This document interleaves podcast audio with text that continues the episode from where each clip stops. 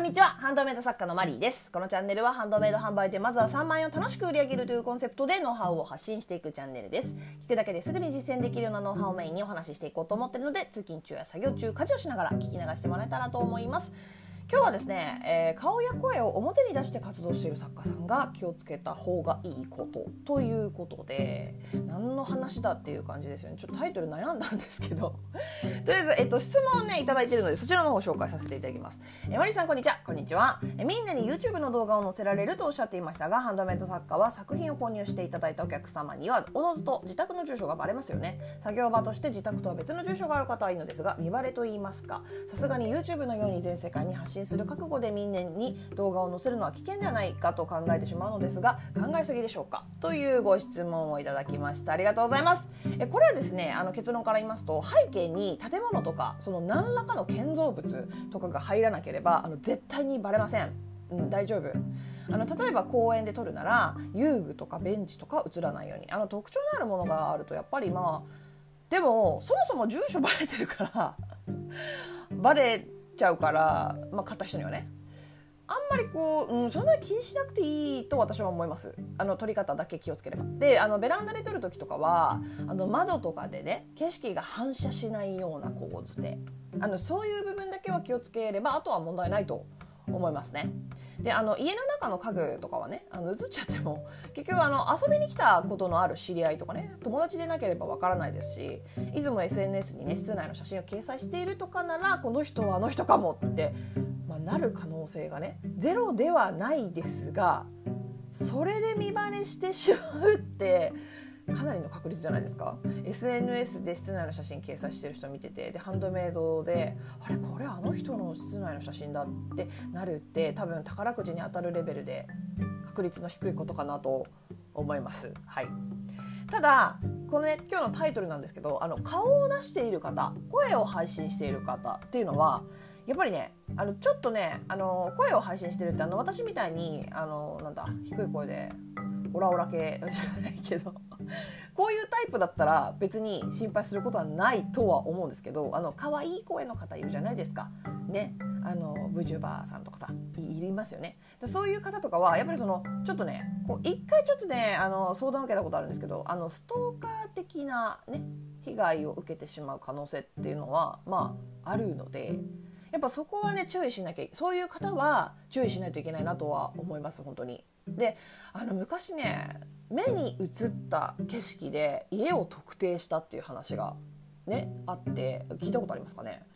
すごいですよね。あのそこまでやられちゃったらもうお手上げというかねだからやっぱりその景色は気をつけた方がいいですよね。あの本当なんだろうその目に映った景色で家特定っていうのも多分目になんだろうな特徴的なものが映っていたんでしょうね。なんか駅名とか。あんまりない外観のなんだビルとかね。そうだから顔出しとか声出しをしていて SNS にその家の中の写真を投稿もしているみたいな方はそうだな室内で手元だけ写した。それこそ本当家具も何にも映らないように気をつけた方がいいかな？かな？かな？っていう感じ。かな、うん、顔出し声出ししてないのであれば特にその特定されて危険とかっていうことはないですよね、うん、あの購入してくださった方に住所がバレるのであれば動画を載せるのは危険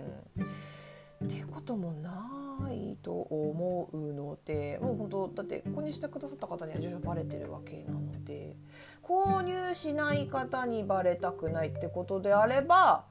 だからやっぱりそのねあの特徴的な建造物とかを写さないようにすることだけ気をつければいいかなと。でそのねこの住所に関してもちょっとね心配される方もちょこちょこいらっしゃるようなのであの安心してほしいためにお話しするんですけどあの私はもうね6年以上住所と本名でハンドメイド販売をしてます。けど何かされたことっていうのはね一度もないです。あの変なものを投下されたとかどっかにさらされたとか住所とか名前がねないいですね。そういうことは一回も。であの作家自身がやっぱりその詐欺的なことをしていたとかあのの人の悪口ばっか言ってる作家だとかあのわ悪いことばっかしてる作家さんだとかその悪い噂が立ったりとかしたらひどい対応をねお客様にしてたとかであれば、まあ、嫌がらせとかがあっても晒しとかね不思議ではないとは思いますけど基本的にそれすら稀なことだと思いますしそんなことしないですよね、うん、あの普通に常識的に作家活動してる分にはそういうねなんかこう晒しにさらされるとか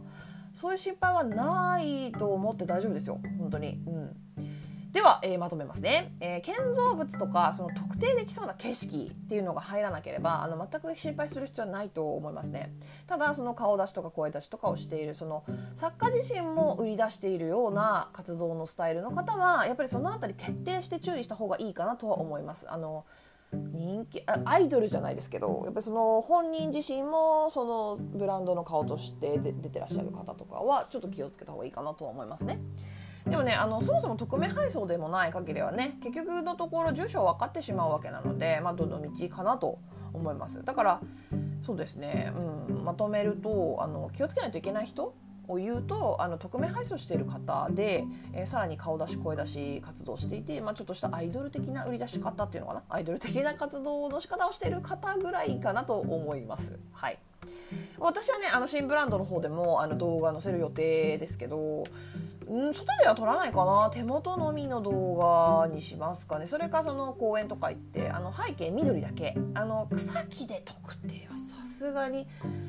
難しいよね。やろうと思えばやれるんだろうけどでもそれを私にする人がいるかっていうところになってくるのでね だから全然気にしないであの動画で結構いいと思うんですよあれ、うん、やっぱりキラキラする作品とかね。あのなんだろう。透明感のある作品とかはやっぱり日の光に当ててキラキラしてるとこ見せた方がお客様もね魅力がわかると思うので、うん、ちゃんとねそうやって見せていこうかなともちろんねそこでねあの顔出しとかはしないし声も出さないですね作品だけの動画を掲載する予定です。ということで、え今日はここまでになります。えどんなご質問にもお答えしていきますので、Twitter の質問バッグやスタンド FM のレターなどでお気軽にご質問を送ってもらっ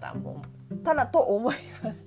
もしまた聞いてみたいなと思っていただけましたら、フォローやいいねしてもらえると励みになります。以上、お聞きいただきありがとうございました。あ、でもね、ちょっと付け足し、あの、こういう意識持つのはでもね、大事なことだと思います。あの、今のご時世ね。あの、やっぱりそのご家族がいる方、お子様がいる方とか、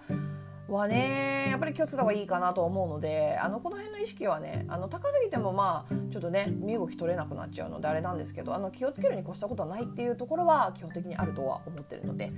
という感じで、えー、また次回お会いしましょうさようなら